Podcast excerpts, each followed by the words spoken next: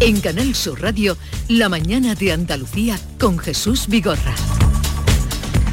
Y el día por delante con José Manuel de la Linde, concentraciones hoy en toda Andalucía convocadas por los sindicatos mayoritarios para reclamar subidas salariales. UGT y comisiones obreras exigen incrementos que garanticen el poder adquisitivo de los trabajadores, mantienen que la inflación ya supera el 10%, el 10% una subida en los precios que no se ha visto reflejada en los sueldos de los trabajadores que han visto mermado su poder adquisitivo. Ambos sindicatos piden hoy una subida salarial del 3,5% este año, 2,5% el que viene y de un 2% en 2024. En la capital esta manifestación va a ser frente a la sede de los empresarios sevillanos en la Plaza del Triunfo. El presidente de la Junta anunció anoche un programa de más de 200 millones de euros para frenar el paro juvenil. Beneficiará a más de 18.000 jóvenes. Juanma Moreno ha avanzado que en materia educativa ofertará 30.000 nuevas plazas de formación profesional y seguirá con su política de bajada de impuestos. Moreno ha expuesto algunas de las reformas que acometerá en los próximos cuatro años y las líneas maestras de su gobierno. En su agenda de reformas, el presidente ha dicho que continuará con nuevos y más ambiciosos planes de simplificación administrativa. Y hoy conoceremos las primeras encuestas que se han hecho después de las elecciones andaluzas. Estos escasos días de que se conforme el Parlamento Autonómico el próximo 14 de julio. Esta mañana el Centro de Investigaciones Sociológicas va a publicar el avance de resultados de la encuesta postelectoral, elecciones autonómicas. Se conocerán las opiniones de los andaluces después de la mayoría absoluta obtenida por el PP del pasado 19 de junio, donde consiguió este partido 58 de los 109 escaños. Y seguimos pendientes de lo que estábamos comentando, la crisis abierta en el gobierno de Pedro Sánchez por el gasto previsto en defensa. La brecha en el seno del gobierno a cuenta del aumento del gasto eh, se ha, agrandado después de que el Consejo de Ministros haya destinado mil millones de euros a compra de armas y gasto corrientes. Eh, Unidas Podemos ha solicitado la convocatoria urgente de la Comisión de Seguimiento del Pacto entre las dos formaciones. Yolanda Díaz asegura y lamenta que no haya habido debate antes de su aprobación. Y declaración hoy del Hospital Punta de Europa en Algeciras o de Algeciras como centro universitario. Será en un acto presidido esta mañana por el consejero de Salud Jesús Aguirre. Esta declaración permitirá una mayor transferen- transferencia de conocimientos y recursos entre la Universidad de Cádiz y la Junta. Se une así a otras tres hospitales de la provincia, el Puerto del Mar el de Cádiz, el de Puerto Real y el de Jerez. El paso dado también permitirá la captación de recursos para el desarrollo de proyectos. En el hospital algecireño realizan prácticas unos 200 jóvenes al año. Y colas a esta hora de la mañana y desde el lunes para acudir al primer concierto de la gira de Rosalía. Rosa, sin tarjeta. No esperaba otra canción, la de esta reconocida cantante que ya se encuentra en Almería, donde su equipo ultima el montaje para el concierto de esta noche, mientras que los primeros fans, se lo venimos contando, llevan en cola desde el lunes la gira mundial de Rosalía, que pasará por 15 países a lo largo de, de este año y que arranca en nuestra tierra esta noche, en Almería. Gracias, José Manuel de la Linde. Hasta ahora.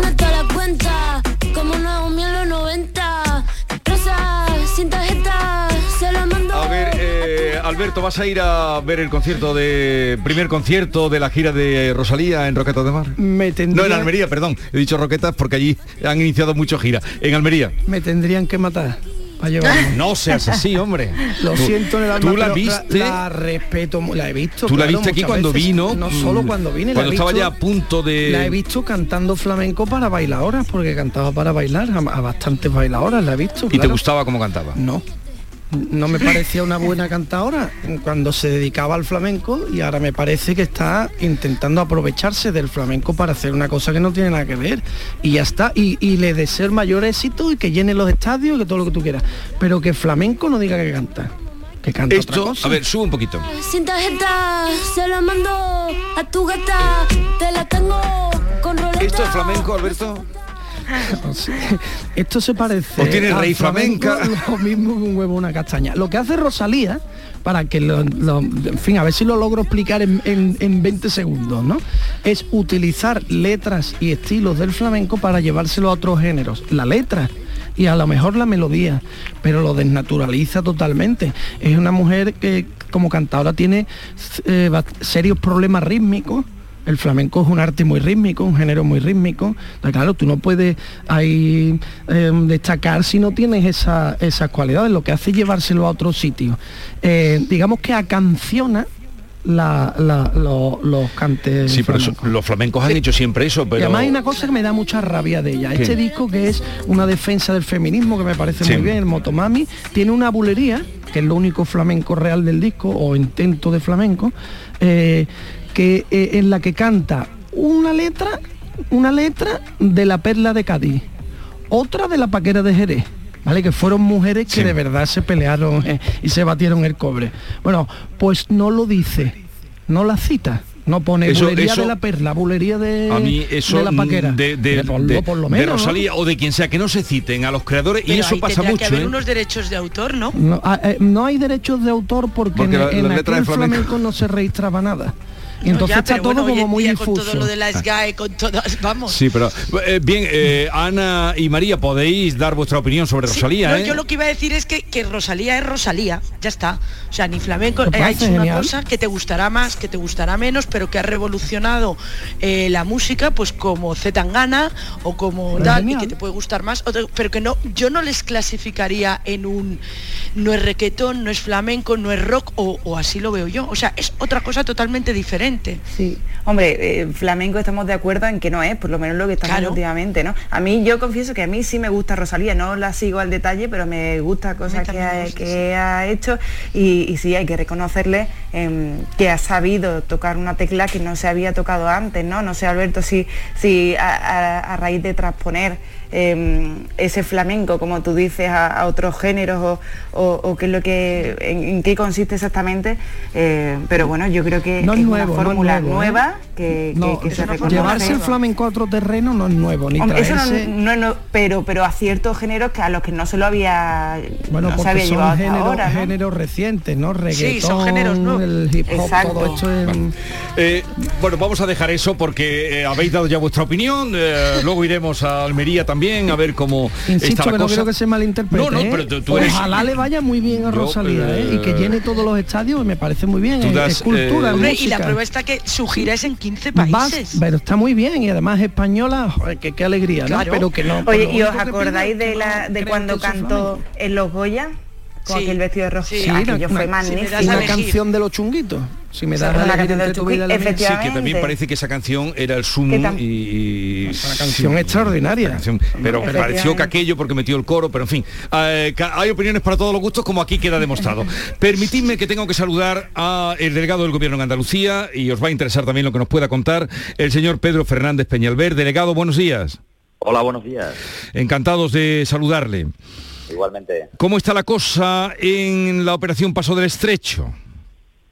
Bueno, pues hasta el momento funcionando con absoluta normalidad. Hoy precisamente me quiero desplazar hasta el puerto de Algeciras para comprobar in situ cómo está discurriendo y bueno, pues después de un fin de semana que ha sido muy intenso en cuanto a la afluencia de vehículos y de, y de pasajeros, que ha supuesto que hubiera casi un 58% más que en la operación del 2019 en cuanto a vehículos se refiere y en torno a un, casi un 45% más en, pasajeros, pues esperamos que este fin de semana sea un poquito más tranquilo. Que, ya estará más organizado eh, este fin de semana, porque el aluvión del pasado eh, pues hizo largas colas de espera, ahora, bueno, más sobre todo en la parte de Ceuta, ¿no? Para, pasar de Ceuta a, Marruecos.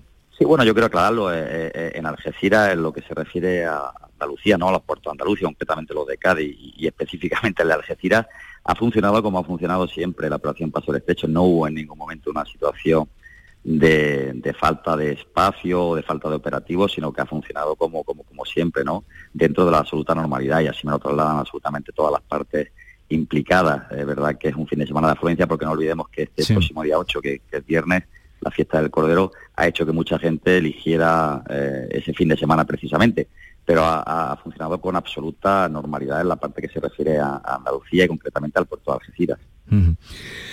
Bien, eh, ¿tiene usted datos mm, absolutos de número de personas que han pasado ya y número de vehículos? Me dice usted que han aumentado los vehículos un 58%, 45% las personas. Eh, ¿Números absolutos tiene? Sí, bueno, estamos hablando hasta 4 de julio, porque a partir de la 11 tenemos los datos referidos ya a hoy, son casi 85.000 vehículos, 85.000 vehículos los que han pasado ya eh, por los puertos de Andalucía, y 340.000 pasajeros, es decir, un aumento, como decía antes, del 58 y el 44% más respectiva, respectivamente. Y es verdad que el 35% de esa afluencia se ha producido en este pasado eh, fin de semana, y concretamente no podemos obviar que, los puertos, el puerto de, los puertos de Cádiz, sobre todo Algeciras, aglutinan el 75% ¿no? de esas cantidades que estoy diciendo. Por lo tanto, la verdad que es el lugar donde hay que poner siempre el foco, ¿no? Y donde evidentemente hay que estar siempre con la máxima intensidad y previsión para evitar que haya situaciones eh, de larga espera. Eh, y de lo que está pasando en la frontera con Marruecos, en Ceuta, ¿tiene usted alguna información? Si siguen pidiendo, porque parece que el triple filtro de control que estaban eh, mm, llevando a cabo era lo que estaba ralentizando esas colas para entrar en Marruecos. Bueno, sí, no tengo más información porque, como usted bien sabe, eso corresponde a la delegación mm. del gobierno en Ceuta, pero evidentemente mi deseo es que efectivamente se vaya normalizando y que ahí sí que hubo una serie de eh, horas de espera realmente eh, muy excesiva ¿no? Para, para, para, los viajeros, los que querían pasar la frontera vía terrestre desde ese momento, pues que se recupere y se mejore esa situación y ese flujo que es muy importante ¿no? para evitar ningún tipo de, colapso. ¿no? Por cierto, que hoy precisamente a las 11 hay un simulacro de situación de emergencia en el puerto de Algeciras, ¿no? Sí, es un simulacro que está, está previsto dentro de lo que es el Plan Provincial de Protección Civil de Cádiz para la operación Paso del Estrecho y lo que se hace fundamentalmente, bueno, pues entender que haya una situación que no se ha dado hasta el momento de que hubiera una situación de, lleno absoluto de los eh, aparcamientos, ¿no? Y hubiera que recurrir a esa zona exterior que está prevista, que es una zona de emergencia en, el municipio de Los Barrios, con una superficie que tiene 53.000 metros cuadrados y que albergaría en torno a 2.000 vehículos para el caso de que se diera esa situación en la que no hubiera capacidad de aparcamiento o las navieras no estuvieran funcionando a ritmo adecuado o hubiese una afluencia masiva por carretera que obligara a retener con anterioridad Algeciras al tráfico. Por lo tanto, a partir de las 11 va, voy a asistir a esta activación de, de este bueno simulacro Sí. que contará con en torno a unos 50 efectivos de distintos grupos operativos. Señor delegado, otro asunto que conocimos este fin de semana, pero me gustaría mm, comentarlo con usted, eh, esta operación de la Policía Nacional que ha desmantelado una organización que fabricaba drones capaces de cruzar el estrecho con droga, eh, cosas de película aparecían, eh, no sé si esos sumergibles o semisumergibles que se dirigían con, drones, que eran una especie de, de torpedos como los mayales que se utilizaban en el estrecho en la Segunda Guerra Mundial, aquello, pero allí tenían que ir los buzos eh, pilotándolos. Aquí desde el sillón de su casa podrían manejar ese transporte. ¿Llegaron a utilizarse? ¿Llegaron a utilizar esos torpedos, esos eh, sumergibles? Bueno, en este caso concreto los que se decomisaron no porque fueron eh, localizados en la nave industrial donde se estaban fabricando precisamente. Eh, ha sido efectivamente una operación, yo quiero felicitar a la Policía Nacional, a la de Algeciras concretamente, que en colaboración con la Policía Nacional Francesa y la Interpol en definitiva, iniciaron hace ya un año, más de un año esta operación. Han sido ocho personas detenidas, seis de ellas pues están en prisión provisional. Eh, después de muchos y múltiples registros que se han llevado a cabo, entre ellos en la provincia de Cádiz, concretamente en el municipio de Castellar de la Frontera, pues en una nave industrial se localizan estos mecanismos a los que usted se refiere, efectivamente, hasta seis drones, algunos de ellos hasta con 12 motores y tres semisumergibles, uno de ellos completamente terminado, que van teledirigidos efectivamente a través de la programación previa y que podrían albergar, en el caso concreto de los semisumergibles, entre 150 y 200 kilogramos de, droga, ¿no? Y también importante vehículos con doble fondo que se fabricaban y se hacían en esta misma eh, nave industrial y que podían albergar incluso en algunos de los casos, en el caso de los remolques, hasta 800 kilos de droga. Por lo tanto, ha sido una operación muy minuciosa y que ha dado con una serie de mecanismos y medios que evidentemente de cada día son más sofisticados y más difíciles de, detectar. desde luego que sí. Eh, debe ser mucho, o es mucho el dinero que se mueve como para hacer esas inversiones. Pero eh, me decía usted que, claro, estos no se han llegado a utilizar, pero ¿saben si eh, en la investigación mm, han llegado a probarse esos, esos torpedos, esos sumergibles? Los, semisumergibles no tenemos constancia, sí con respecto a los drones, que precisamente el hecho de, uh, de alertado a la policía y la Guardia Civil, el Servicio de Vigilancia Aduanera, observar que había un, exceso operativo con un exceso de operativo con drones vinculado a, la droga, ¿no? Para traerla desde Marruecos y por lo tanto se investigaron después de estar el origen de la fabricación de estos drones que son muy especiales, muy específicos y con una alta tecnología que permiten y tienen autonomía hasta de 30 kilómetros y permiten albergar pues, pesos importantes, ¿no? De en torno a 15 y 20 kilos que, que lo llevan efectivamente dirigido desde, desde África hasta España para después eh, también suministrar, que era lo importante, a, bueno, pues a, a lo que son eh, mafias no solamente asentadas en España, sino en el resto de Europa también. Pero claro, eh, demostrar, bueno, esto está en proceso, ¿no? Pero eh, una persona que fabrica eso, ¿qué delito comete?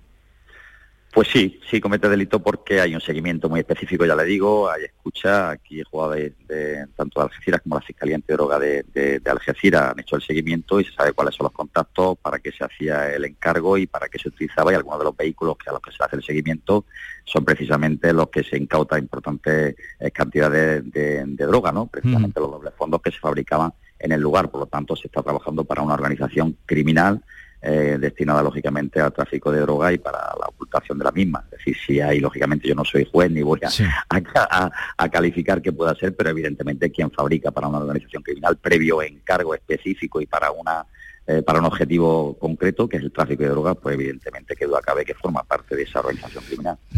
Eh, desde luego nos, eh, unimos a la felicitación que usted hacía a la policía, porque viendo todos esos aparatos y esos cacharros y, todo lo que han encontrado, lo que han evitado ¿no? con, abortar esas operaciones. Bueno, una cosa, señor delegado, como representante del Gobierno de Andalucía, hoy estamos esperando los datos de una encuesta del CIS que se ha hecho mm, al mes, eh, no ha pasado ni un mes todavía de las elecciones andaluzas, y nos dicen que es sobre, o se ha hecho después de las elecciones.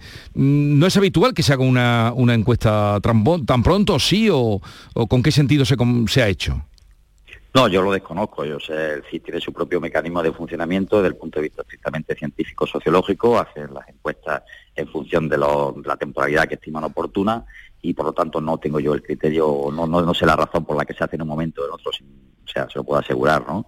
Eh, lo importante es que la ciudadanía tiene el derecho a conocer, y en este caso a través de un centro que es nacional y que por lo tanto es público, eh, cuál es no solamente la opinión desde el punto de vista político, sino en general, ¿no? De las situaciones que a una persona a diario le afectan y que se debe de conocer y es importante que la opinión pública y el propio gobierno conozca cuáles son las preocupaciones fundamentales que, tiene la ciudadanía en un momento determinado. Bueno, pues quedamos a la espera de esa encuesta. Y algo más. Eh, Abengoa. Eh, después de eh, finalmente el lunes esa reunión que costó que se pudiera celebrar, ayuntamiento, gobierno, ministerio, que estuvo presente, también la Junta de Andalucía, ayer a esta hora más o menos hablaba con el presidente todavía de Abengoa y me decía que, que habían hecho una propuesta que podía salvarla al margen de las subvenciones. De alguna manera venía hasta a rechazar la posibilidad de subvenciones públicas. ¿Sabe usted algo de, de Abengoa, algo que nos pueda aportar luz?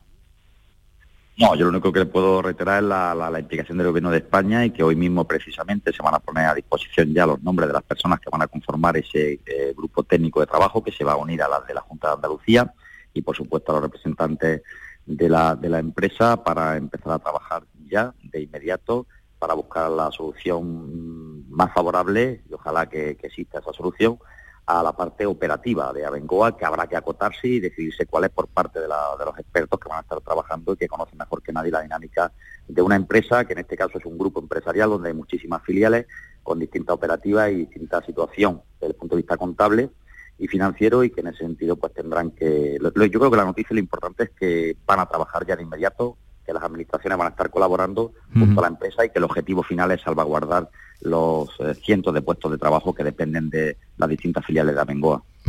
pues Pedro Fernández Peñalver, delegado del Gobierno en Andalucía, gracias por estar con nosotros, que vaya bien esa eh, jornada hoy en Algeciras con el simulacro a partir de las 11 de situación de emergencia en el puerto, un puerto tan transitado ahora durante todo el verano, que vuelve a sus tiempos de, mayor actividad eh, prepandémicos. Un saludo y buenos días. Un saludo, buenos días. Adiós. En, en Canal Sur Radio, La mañana de Andalucía con Jesús Vigorra. Estoy tremendo, estoy muy fresco. Soy el amo, un gurú del tren, el chucuchulo, pedo en pedo. Soy chantilly con el extra de verano soy la voz de una soprano. Extra de verano de la 11. El subidón del verano. 15 de agosto. Un gran premio de 15 millones de euros y 10 premios de un millón. Extra de verano de la 11. A todos los que jugáis a la 11, bien jugado. Juega responsablemente y solo si eres mayor de edad. Este verano no pases calor y pon el aire sin miedo a que suba la factura de la luz. Aprovecha los precios revolucionarios de Social Energy e instala paneles solares de primeras marcas en tu tejado con 25 5 años de garantía. Pide tu estudio gratuito y aprovecha las subvenciones disponibles. 955 44 11 11 y socialenergy.es. La revolución solar es Social Energy. Canal Sur Radio. Ana, ¿qué te has hecho? Porque te veo genial. Pues ya eres la tercera persona que me lo dice hoy. En Clínicas Doctora Martán me han hecho un análisis personalizado de mi rostro y me he realizado algunos tratamientos estéticos. Con ella siempre obtienes un resultado natural. Además, la doctora Martán es especialista en relleno de labios. Los resultados son espectaculares. Ponte en las mejores manos y saca tu mejor versión. Clínica Doctora Martán, en Alcalá de Guadaira, calle Mairena 16. En The Implant queremos que tengas la sonrisa más bonita. Por eso, en colaboración con la marca de ortodoncia invisible más importante a nivel mundial, hemos organizado los Días de la Sonrisa. Solo tres días con plazas limitadas, donde podrás conseguir tu tratamiento de alineadores invisibles con 900 euros de descuento. Además, un estudio de ortodoncia con simulación de resultados gratuito para ti. Pide tu cita en theimplant.com. Recuerda, solo tres días, plazas limitadas. Sin duda has hecho una buena elección. Me gusta el equilibrio entre potencia y consumo, entre tecnología y seguridad de tu coche. ¿Cómo se nota que es nuevo? No, no es nuevo. Pero es un Driveris. En Driveris vendemos coches de segunda mano, pero no cualquier coche. Los seleccionamos, los revisamos y los garantizamos. Y le ponemos un buen precio. Y así con más de mil coches de todas las marcas. No necesitas un coche nuevo, necesitas un Driveris. Encuentra el tuyo en driveris.es. Driveris, vehículos de ocasión de verdad. No te quedes con las ganas. Aprovecha nuestro 20 aniversario. Un verano sin gafas es más verano. Consulta refractiva gratuita, solo hasta el 31 de julio. Tecnolasersevilla.es Un corazón fuerte es capaz de mover el mundo. Por eso queremos reconocer con el distintivo Corazón Andaluz a todos los productos, personas y empresas que ponen a Andalucía en marcha. Cuando veas un distintivo Corazón Andaluz, sabrás que ahí hay excelencia y que se consigue desde Andalucía con amor. Donde late Andalucía, Corazón Andaluz. Junta de Andalucía.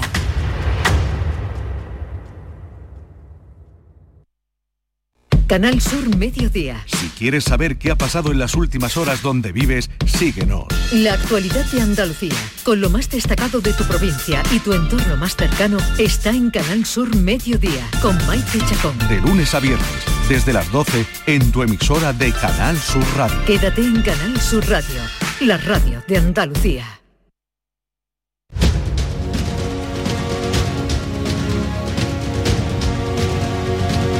La mañana de Andalucía con Jesús Vigorra. Y con Alberto García Reyes, Ana Cabanillas y María Orriós, no sé si habéis visto, supongo que sí, ¿no? Ana y María, em, la- la- las imágenes de esos artefactos que creaba artesanalmente el padre y el hijo en Castellar. Increíble. Eh, es de eh, eh. película, como tú has dicho. Sí, sí, pero en película aquellas de, del- era el que inventaba los cacharros en James Bond, ¿quién era? El doctor no era. No, o sea, no, no recuerdo el nombre, sí, pero eh, No que sé. es algo así, ¿no? De- y tú, joder, qué nivel de sofisticación y de y de, y de despliegue ingeni- ingenieril, ¿no? Diría Claro. yo. pa- Por eso para- ahora cuando llegue, Una cosa sí. tan mala. Sí. Si aplicaran esa, esto Esa, para las eh, cosas claro, buenas, esa- ese ingenio a, a beneficio de la humanidad. eso es. eso ¿Cuánto dinero no debe eh, arrastrar la droga? eh? Imagínate, claro, lo- lo- los trabajos que paralelos que genera la droga, como por ejemplo este, o el que haga las lanchas esas, los motores de las lanchas, ese que llevan Ahí en la zona que, tú frecuentas mucho, por ¿has ido ya por Barbate o no? Sí, claro. ¿Cuándo has ido? He estado ya varias veces, vamos, tú- A ver si vamos yo, que voy, coincidimos, ¿ah? yo voy por Barbate con una frecuencia. Él va por Barbate. y eh, eh, bueno, pues lo que iba a contar que hace unos meses llegó una lancha, pero eh, yo no había visto nunca de cerca una lancha abandonada en- ahí en los caños y era tremendo, pero Muy me contan que abandonan motores y todo, o sea, Todo lo dejan. Una lancha que puede costar cuánto, pero el No cargamento, el cargamento Por eso digo que, amortiza qué la cantidad, lancha. qué cantidad de dinero nos mueven. Bien, eh, estamos celebrando lo que nos contaba ahora el delegado, mm, esa, esa invasión de coches este año, un 58% más de vehículos, un 45% más, pasando por el estrecho. Dentro de un ratito, dentro de unas horas, vendrá el chupinazo de San Fermín. A ver quién tiene allí mascarilla. Eh, y el COVID. Eh, Viene el no, chupinazo por eso y el digo, COVID de nuevo. eh, el COVID, los datos que están saliendo no son nada buenos. Eh, la incidencia vuelve a crecer. En España hay ahora eh, 11.500 personas en hospital, ingresadas en hospital por COVID.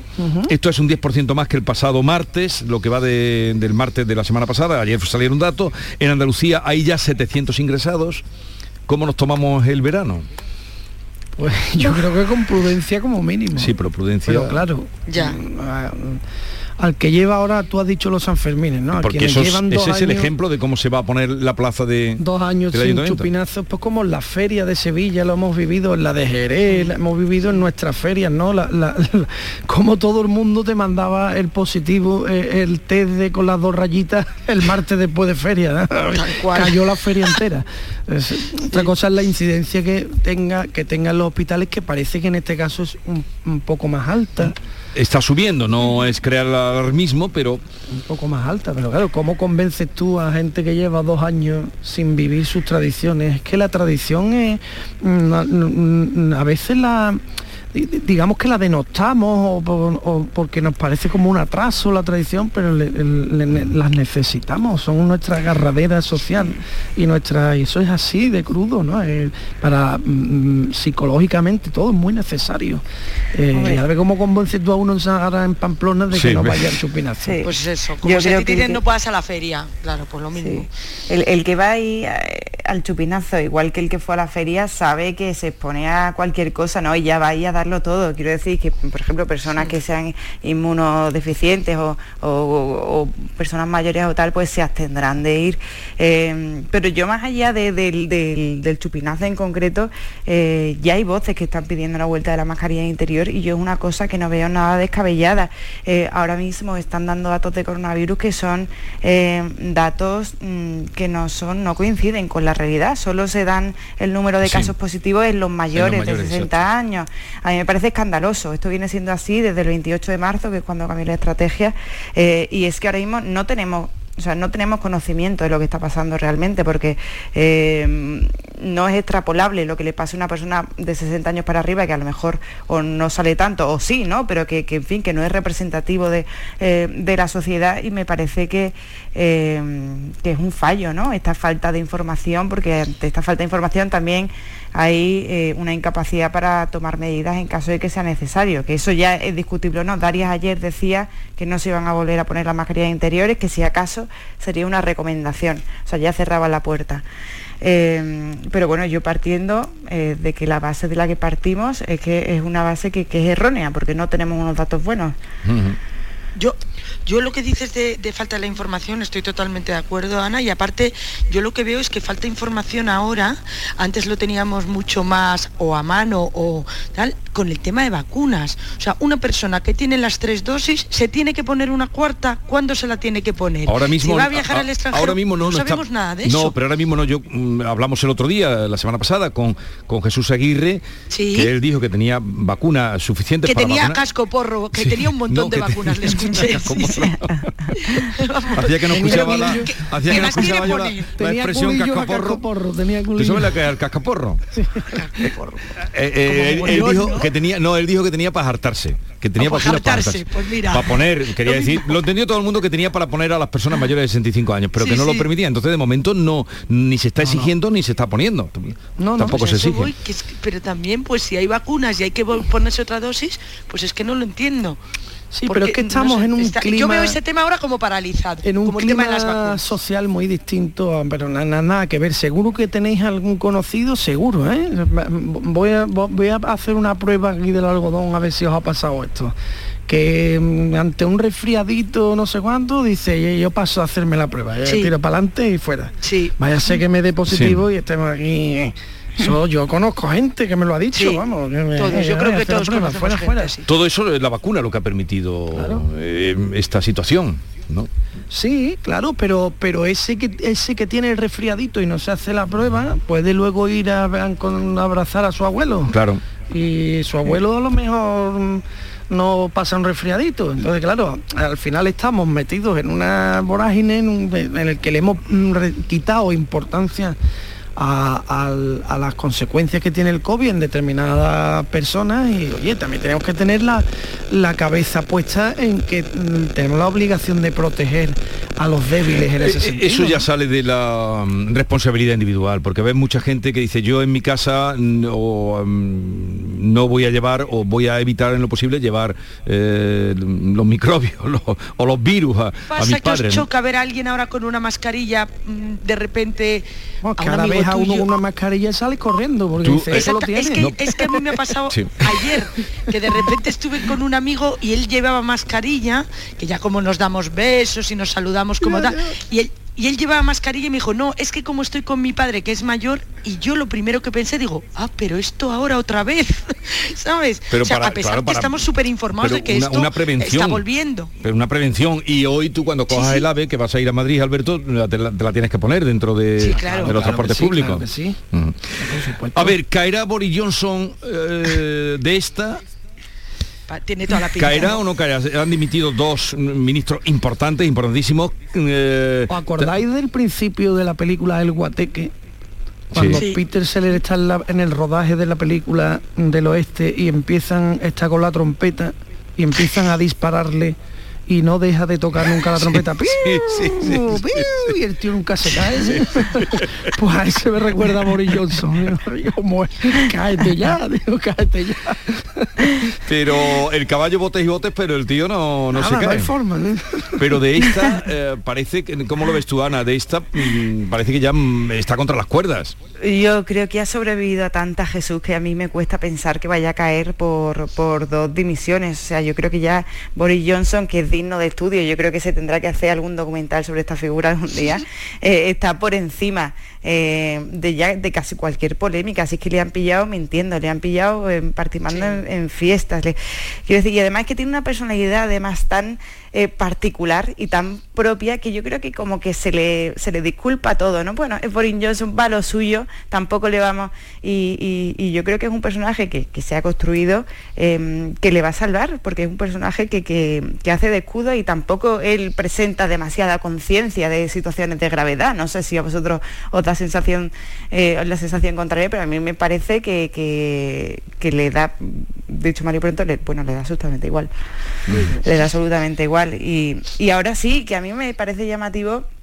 es una cosa que, que yo creo que en el gobierno de España ahora mismo sería impensable que dimitieran ministros eh, por, eh, por falta de confianza en, en su líder. Normalmente es al contrario, lo- lo- los presidentes cesan a sus ministros por falta de confianza, pero en este caso es al revés. Y yo me quiero imaginar aquí a cualquier ministro del Partido Socialista eh, cesando por, por, por falta de confianza en Pedro Sánchez y es que no... No, No- no entra en- no, no, no entra en ninguna concepción, sobre todo, y, y eso habla bien también de Boris Johnson, en el sentido de que fue capaz de escoger a gente que era eh, que tenía un pensamiento crítico, ¿no? O no se conformaba con cualquier argumentario de partido o con defender a su líder por encima de cualquier otra idea, ¿no? Sino que son personas que han apostado, eh, que tienen unas convicciones por encima del partido, por encima de su líder. Y a mí eso, eh, dentro de todo, me eh, quiero decir, me, me da casi envidia. De, de- de la, libertad de pensamiento y pensamiento crítico. Yo, yo sigo con los ejemplos cinematográficos. ¿eh? A mí me parece que, que antes hemos hablado de James Bond. ¿eh? Sí. Mm, Vamos a las películas de James Bond en las que le disparan desde cuatro balcones distintos y nadie le da. ¿No? Y el tío se revuelca y va en un coche y el coche vuelca y el, el del enemigo explota y el suyo nunca explota. Siempre sale por la ventanilla. Cuatro heriditas, un poquito de sangre a lo mejor en la nariz, pero seguimos corriendo, ¿no?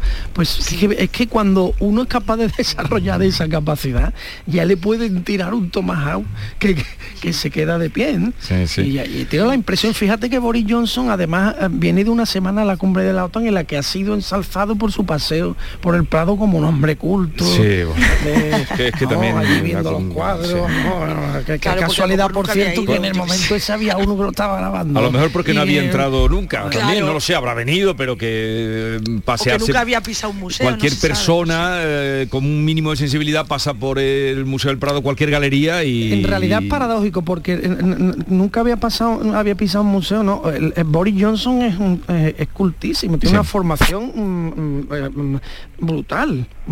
Sale, claro, cuando dice un, un señor que ha tenido, que tiene estos estudios, este nivel, este conocimiento, ¿cómo puede ser así de palurdo? Es que y, de, y de brutísimo. eh, y de desorganizado, de caótico, y de, y de- en fin, vamos a poner palabras que no pasen ninguna Sí. línea, pero podemos desde más para allá de la Sí. línea podemos Pero ahora, es- ahora, a ver, si, si sale de esa, desde luego, mm, es Houdini, porque... eh, Houdini. Eh, ahora mismo gente de su partido también lo está cuestionando. Bien, voy recogiendo ya, venga. Iba, eh, iba, a decir, sí, que había ya como unos diputados conserva, conservadores que están, que están intentando cambiar las normas para poder, para poder forzar otra moción de censura, ¿no? Que, que seguramente salga. Y me ha llamado muchísimo la atención también, como decía Ana y demás, lo de las dimisiones, o sea, que una persona dimita por motivos de conciencia o porque quiere, un, porque quiere que su gobierno se comporte de una forma más seria. O sea, yo claro lo comparo con el caso de España y es que alucino, por ejemplo, ¿no? Mm. O sea, que tengan esa moral también. Bueno, voy a despedir ya eh, para que tengáis ir a vuestras ocupaciones. Tú vas a Madrid hoy, ¿no? A darte una vuelta por allí, Alberto. Y Ana, que sigue, ¿hasta cuándo estás? Eh, ¿Haces vacaciones pronto, Ana? Sí, pues yo ya la semana que viene, me eh. cojo partida de segunda quincena de julio. Está de vacaciones. O sea que... ¿Y tú, María? Yo hasta agosto nada. Estoy, aquí en Toledo, pero estoy con el ordenador y con, con miles de cosas encima de la mesa. ¿Y, tú cuándo coges vacaciones? Agosto, agosto. Agosto, vale.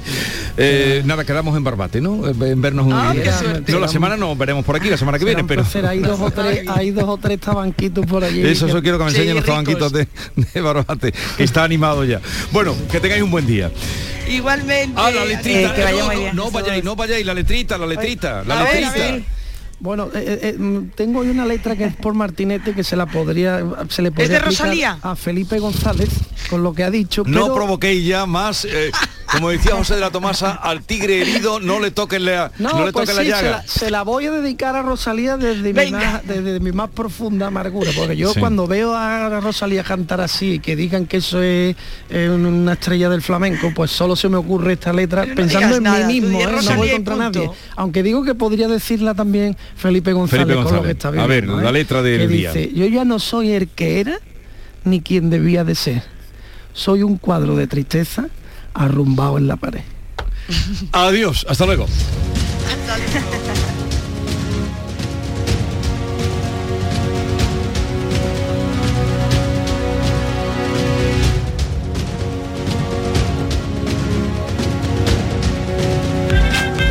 La mañana de Andalucía con Jesús Vigorra.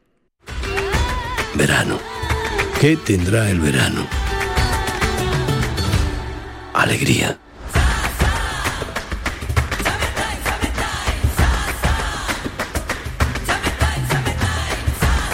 Este verano, date una alegría.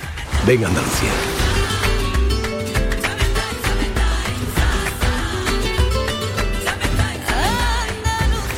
Campaña financiada con fondos FEDER, Junta de Andalucía. ¿Te gusta el rock? Ven a Jodar los días 15 y 16 de julio y disfruta de los mejores grupos de rock internacional. Asiste a nuestros festivales con los mejores artistas de flamenco y folk. Visítanos y conoce nuestra gastronomía, historia y uno de los castillos más antiguos de Andalucía. Ayuntamiento de Jodar, ciudad de la música. Canal Sur Radio. Estrés, reuniones, planificaciones. Respira. Si eres autónomo, en Caja Rural del Sur te ofrecemos la tranquilidad que necesitas. Cuéntanos tu caso y nos encargaremos de todo. Te esperamos en nuestras oficinas. Caja Rural del Sur. Formamos parte de ti. Ana, ¿qué te has hecho? Porque te veo genial. Pues ya eres la tercera persona que me lo dice hoy. En Clínicas Doctora Martán me han hecho un análisis personalizado de mi rostro y me he realizado algunos tratamientos estéticos. Con ella siempre obtienes un resultado natural. Además, la doctora Martán es especialista en relleno de labios. Los resultados son espectaculares. Ponte en las mejores manos y saca tu mejor versión. Clínica Doctora Martán, en Alcalá de Guadaira, calle Mairena 16. Vente a Dimarsa, ponte en mis manos y dile chao, dile chao, dile chao, chao, chao, empieza ya tu autoconsumo, nuestro petróleo es el sol. Leques fotovoltaicas Dimarsa y despreocúpate de la factura de la luz. Dimarsa.es Hola Antonio, ¿dónde vas? Vengo de Dental Implantology. Tenía la boca fatal y la mascarilla me estaba evitando pasar vergüenza, así que estoy aprovechando estos días para hacerme el tratamiento. Y lo mejor, me han sedado y no me he enterado de nada. Dental Implantology. Comienza ahora tu tratamiento con un 20% de descuento hasta el 15 de julio y con condiciones especiales de financiación. Te cambiamos el calor por color y el asfalto por el agua tropical. Rodéate de peces y corales en una experiencia 360 grados bajo el mar. Tropicales Acuario de Sevilla. Desguaces Meggi. Todos los recambios que necesitas para tu coche. Piezas de carrocería, mecánica, electricidad, climatización. Visita nuestra web. Accede a nuestro catálogo completo de piezas, promociones y descuentos. Ven a alguna de nuestras tiendas o haznos tu pedido por teléfono o WhatsApp al 608-807-317. Desguacesmeggi.com. Tu desguace online, ahora más cerca de ti. Está en nuestras manos proteger aquello que estaba con nuestros pies. La tierra, los árboles, la flora la fauna, la vida. Cuidar del entorno natural de Andalucía es tarea de todos, porque tu responsabilidad ayuda a evitar incendios, porque nuestro compromiso es velar por tu seguridad. Contra los incendios, este verano protege Andalucía. Junta de Andalucía. Esta es La Mañana de Andalucía con Jesús Vigorra. Canal Sur Radio.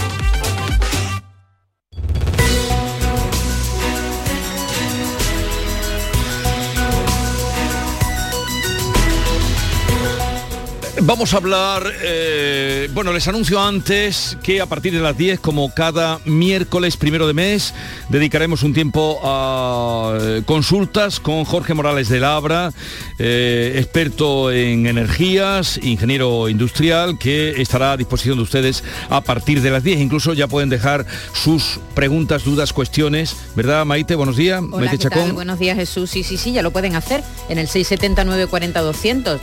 Cualquier cuestión que tenga tenga que ver con, las llamadas que estamos recibiendo, por cierto, ahora a nuestros teléfonos para que nos cambiemos de compañía. ¿Sabes qué competencia ha detectado que hasta un 78% de los hogares tienen contratada más potencia eléctrica de la que necesitan?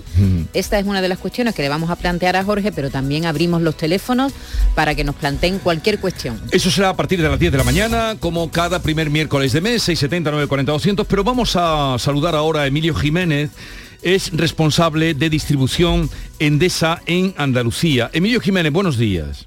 Hola, buenos días. Gracias por atendernos. Queríamos consultar con usted o preguntarle varias cuestiones. Recientemente ha habido manifestaciones de vecinos en Sevilla, otras se han dado también, bueno, llevan dándose mucho tiempo en Granada protestando por los cortes de suministro eléctrico. ¿Qué está pasando? Bueno, eh, en primer lugar, y si me lo permite, eh, me gustaría pedir disculpas a nuestros clientes que viven en, estos barrios por todas las molestias que estas interrupciones le hayan podido provocar. Al mismo tiempo que trasladarle nuestro total compromiso para seguir trabajando en buscar una solución para este problema tan complejo que trasciende a los aspectos técnicos que desde esta distribuidora podemos abordar, pero eh, que no por ello dejaremos de acometer con todos los medios que están a nuestro alcance.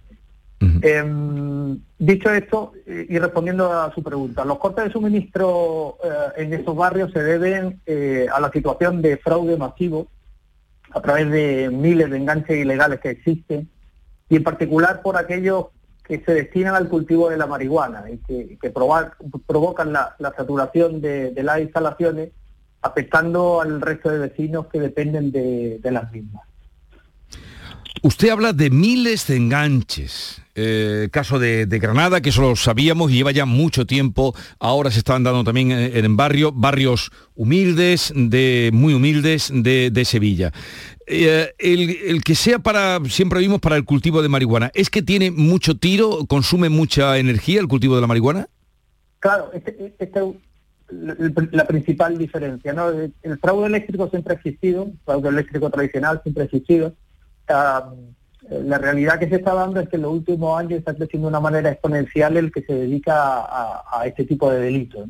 Y, la dificultad eh, añadida es que este tipo de cultivo en un, en un piso, en, un, en, una, eh, en una casa, viene a consumir entre 10 y 12 veces, lo que una vivienda normal. Una vivienda normal consume entre 3,5 y 4 kilovatios ah, de potencia, tiene demanda entre 3,5 y 4 kilovatios, mientras que una plantación de este tipo eh, llega a los 40-50 kilovatios. ¿no? Este consumo mm. excesivo es lo que le decía que hace que las instalaciones se saturen y, al final acaban acaban provocando las interrupciones al resto de, pero, pero un consumo tan elevado, dice usted, de 40 o 50 kilovatios, para que se haga una idea, y nos ha puesto el ejemplo de lo que es un medio, un consumo medio en un, en un hogar, eh, ¿esto no pueden ustedes, esto lo detectan ustedes, no pueden cortarlo? Pues mire, eh, este tipo de, fraude viene siempre acompañado de manipulación de, instalaciones. Entonces, en estas manipulaciones eh, lo que se hace, primero se eliminan todas las protecciones que tiene, que tiene la vivienda habitual. Sí. Lógicamente se elimina el contador, que es la pieza con la que, con la que nosotros eh, medimos el consumo, por lo que queda un desprotegida toda la instalación y, un poco fuera de control. Lógicamente nosotros podemos identificar aguas arriba, digamos, en el, a través del CT que existen consumo excesivo y, a partir de ahí sabemos que en una zona concreta existen plantaciones de, este, de, este, tipo, ¿no? Pero no podemos saber el punto concreto, ¿no? Eso hay que trabajarlo junto con los cuerpos y fuerzas de seguridad del Estado para poder detectarlo y desmantelarlo, desmantelarlo siempre con alguna orden judicial, ¿no? que esto lógicamente dificulta el proceso. Eh, señor Jiménez, eh, claro, e, este altísimo consumo provoca, como usted bien dice, cortes. Cortes que supongo les afectará a ellos mismos también, ¿o no? Totalmente, totalmente. Em, como le decía, el, principal problema o la gran mayoría de los cortes se producen por la actuación de las protecciones que nosotros tenemos en los centros de transformación. Eh, si las instalaciones no hubiesen sido manipuladas, en cada vivienda y luego en cada centralización de contadores existen dispositivos, los magnetotérmicos, los diferenciales, que, protegen tanto a las personas como a la instalación de, posibles sobrecargas. ¿no? Em, al haberlos manipulado y eliminado, eh, esas protecciones no actúan y al final acaban actuando eh, lo que nosotros decimos aguas arriba, ¿no? En el, en el transformador y acaban afectando a muchísima más gente de la que tendrían que, de la que mm. tendrían que hacerlo. Mm. Aparte del riesgo también que conlleva esto. Y una persona o vecinos que están sufriendo, bueno, que se han echado a las calles para protestar por esos cortes que sufren eh, estos cortes y descubren que un vecino tiene enganche ilegal, eh, al suministro eléctrico, ¿qué puede hacer? Porque tampoco va a denunciar para complicarse, o sí, pero de una manera que no lo descubran, porque le pueden complicar la vida.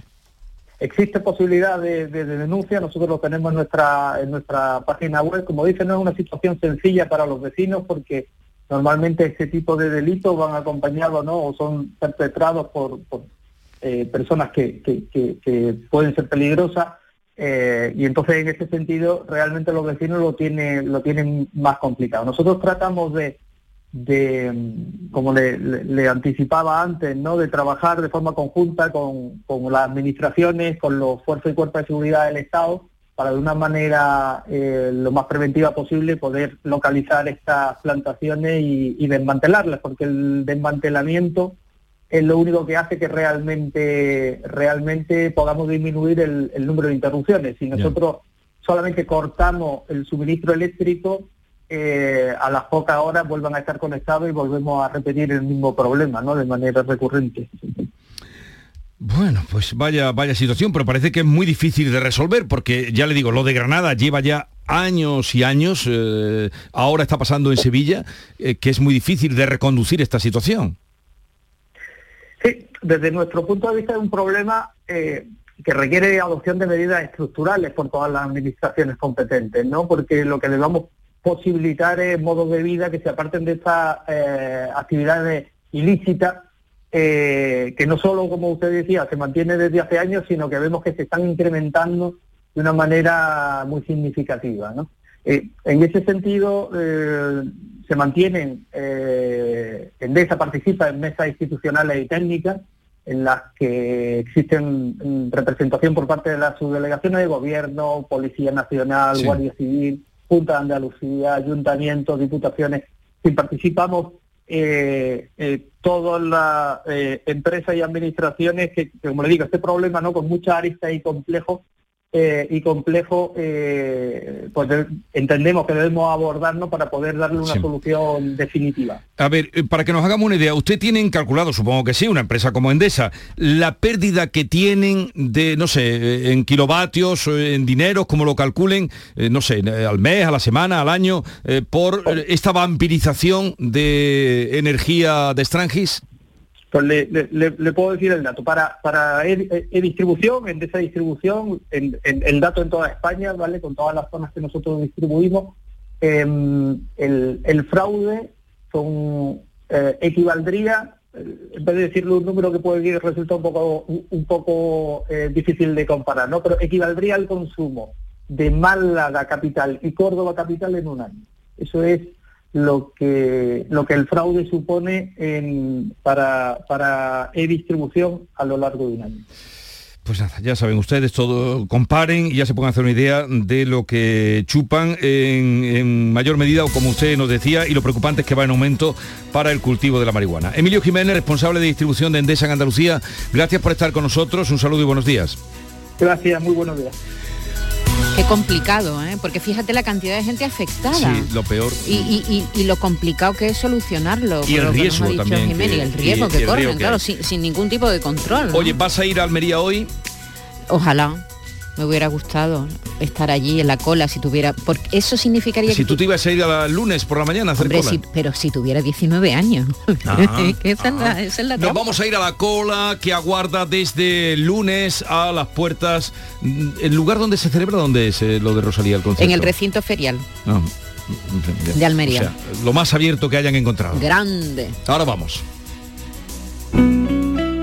Canal Sur Radio Ana, ¿qué te has hecho? Porque te veo genial. Pues ya eres la tercera persona que me lo dice hoy. En Clínicas Doctora Martán me han hecho un análisis personalizado de mi rostro y me he realizado algunos tratamientos estéticos. Con ella siempre obtienes un resultado natural. Además, la doctora Martán es especialista en relleno de labios. Los resultados son espectaculares. Ponte en las mejores manos y saca tu mejor versión. Clínica Doctora Martán, en Alcalá de Guadaira, calle Mairena 16. Bienvenidos a Sacaba. Mil metros de electrodomésticos con primeras marcas. Grupos Whirlpool, Bosch y Electrolux. Gran oferta. Microondas Whirlpool de 25 litros con grill de 900 vatios en acero inoxidable. Antes 179 euros. Llévatelo ahora por solo 79 euros. Y solo hasta fin de existencias. Solo tú y Sacaba. Tu tienda de electrodomésticos en el Polígono Store en calle nivel 23. Sacaba. Hola Antonio, ¿dónde vas? Vengo de Dental Implantology. Tenía la boca fatal y la mascarilla me estaba evitando pasar vergüenza, así que estoy aprovechando estos días para hacerme el tratamiento. Y lo mejor, me han sedado y no me he enterado de nada. Dental Implantology. Comienza ahora tu tratamiento con un 20% de descuento hasta el 15 de julio y con condiciones especiales de financiación. Te cambiamos el calor por color y el asfalto por el agua tropical. Rodéate de peces y corales en una experiencia 360 grados bajo el mar. Tropicales Acuario de Sevilla.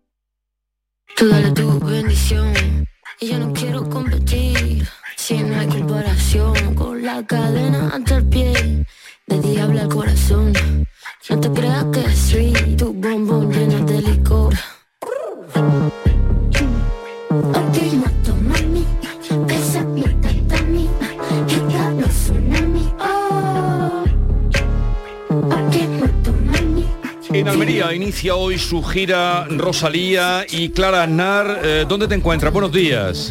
Buenos días, Jesús. Estamos eh, a las puertas del recinto ferial y con una temperatura 28 marca el termómetro, pero sensación térmica de 30. Ese calor húmedo que tanto nos gusta a los que somos de interior.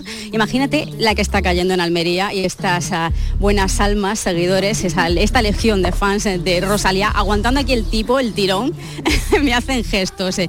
Jesús, asintiendo. ¿Qué tal? Buenos días. Buenos días. ¿Cómo te llamas? José. José, además vas sin camiseta directamente. Estoy ya asadísimo y me quedan muchas horas de espera. ¿Desde cuándo aquí? Desde el lunes a las 9 de la noche. Nada menos y nada más, casi 48 horas. Sí, pero por ella lo que haga falta. Lo vale, Rosalía. Ella lo vale. ella se lo merece todo. Y si nosotros tenemos que estar aquí como si hubieran sido dos semanas. Da igual, con tal de verla en directo, Además, José, cuéntanos y a la audiencia eh, de Jesús Vigorra, del programa de la mañana de Canal Sur Radio, que hay una lista, ¿no? Circula una lista de personas, más de 100 para la pista A, unas 30, una treintena para la pista B, para poder acceder los primeros, y tener los mejores sitios esta noche aquí en el recinto ferial. Sí, correctamente. Pues desde que fuimos, desde que fueron llegando los primer, el primer grupo, mis compañeros y, y nosotros que somos el segundo grupo, pues decidimos entre todos hacer una lista para, bueno, respetar un poco el orden, ya que algunos estábamos aquí pasando noches y tampoco nos parecía justo que gente llegara al mismo día y se pusiera adelante. ¿Y cómo han sido estos eh, dos días? ¿Alguna anécdota? Pues han sido divertidos, muchas horas muertas, muchos comentarios absurdos, mucho sudor, lágrimas, nervios. Cada coche que pasaba pensábamos que ella iba dentro. Hemos llegado a pensar que iba dentro de un maletero. Eh, la gente nos ha traído churros, nos han traído agua fría, pipas. Eh, nos han mandado ánimo, nos han hecho fotos, nos han insultado por redes sociales, o sea que de todo, De un todo. vaivén de emociones. De todo. Os han puesto incluso un baño portátil. Nos han puesto un baño ayer la producción, nos sacó, el equipo de organización nos sacó un baño y nos preguntó que cómo estábamos y demás, nos mandaron mucho ánimo. Rosalía es consciente de que estamos aquí guardando cola, así Ro- que A muy ver, bien, la verdad que estamos muy contentos. Rosalía, cuéntame, Jesús. ¿Rosalía ha ido a ensayar, a probar sonido o, o no?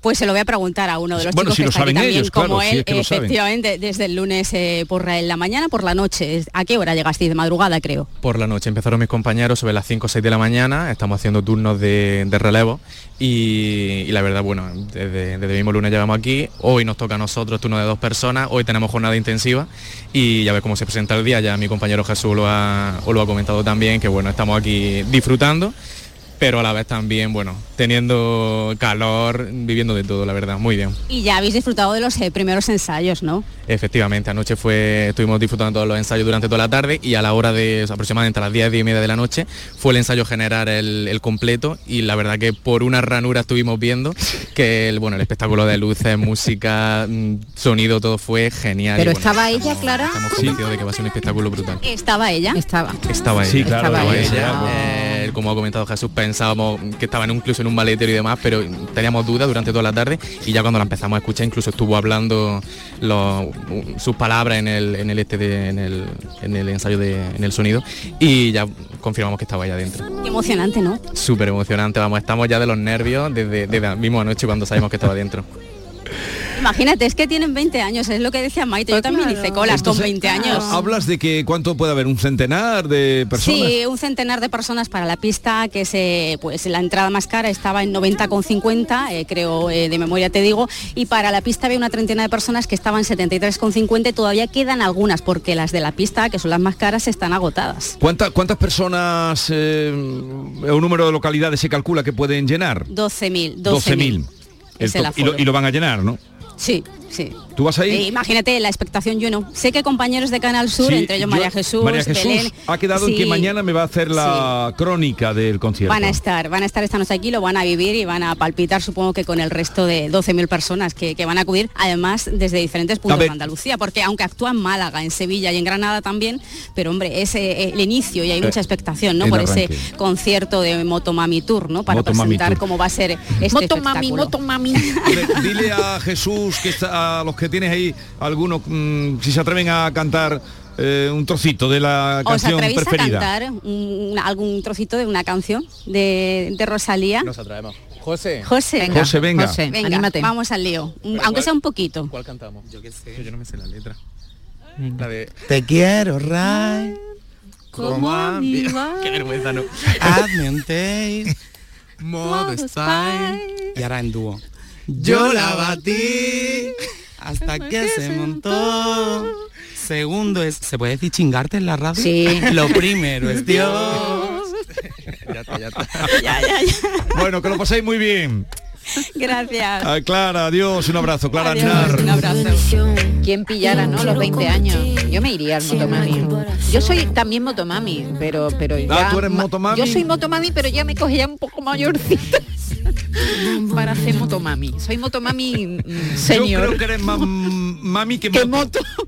Oye, yo he andado en moto muchos años, ¿eh? Pero ahora eres ahora, más ahora ya coche. mami ahora que ya moto. ca- Car, car mami soy. ya ¿Cuál no es el concierto más extraordinario de más gente al que has ido? Eh, ¿Cuál es el concierto más extraordinario de más gente que Bueno, más extraordinario, que recuerdes, más... Eh, que recuerde, que recuerde con mucho cariño, ¿no? Yo no soy de grandes... eh, estuve viendo a Madonna, Ah, Madonna. A Madonna que me encantó, a, a U2, Ajá. a Prince en Marbella, que me Ah, encantó Tú ese tienes una buena colección de... Sí, pero del que más me gusta, el, el concierto de Jorge Drexler, que lo vi en el Lope de Vega hace unos años, que me encantó. Pero eso es en pequeño formato, bueno, me yo da te hablo igual, de grandes pero tú sabes que yo formatos. soy más bien, más bien de pequeño formato, más de gran que de grande. Los grandes formatos, no sé, porque ya el sonido está tan sofisticado, pero muchas veces Sí. hay quejas de, de esos grandes Sí, formatos. en esos pero- grandes formatos muchas veces no te enteras de nada. ¿Quieres que te diga algo más? Son Dime no, algo ya más. da No, ya no te da tiempo nada. Vamos Ya a no quedarnos con. Venga, Motomami, Motomami. Mami Moto.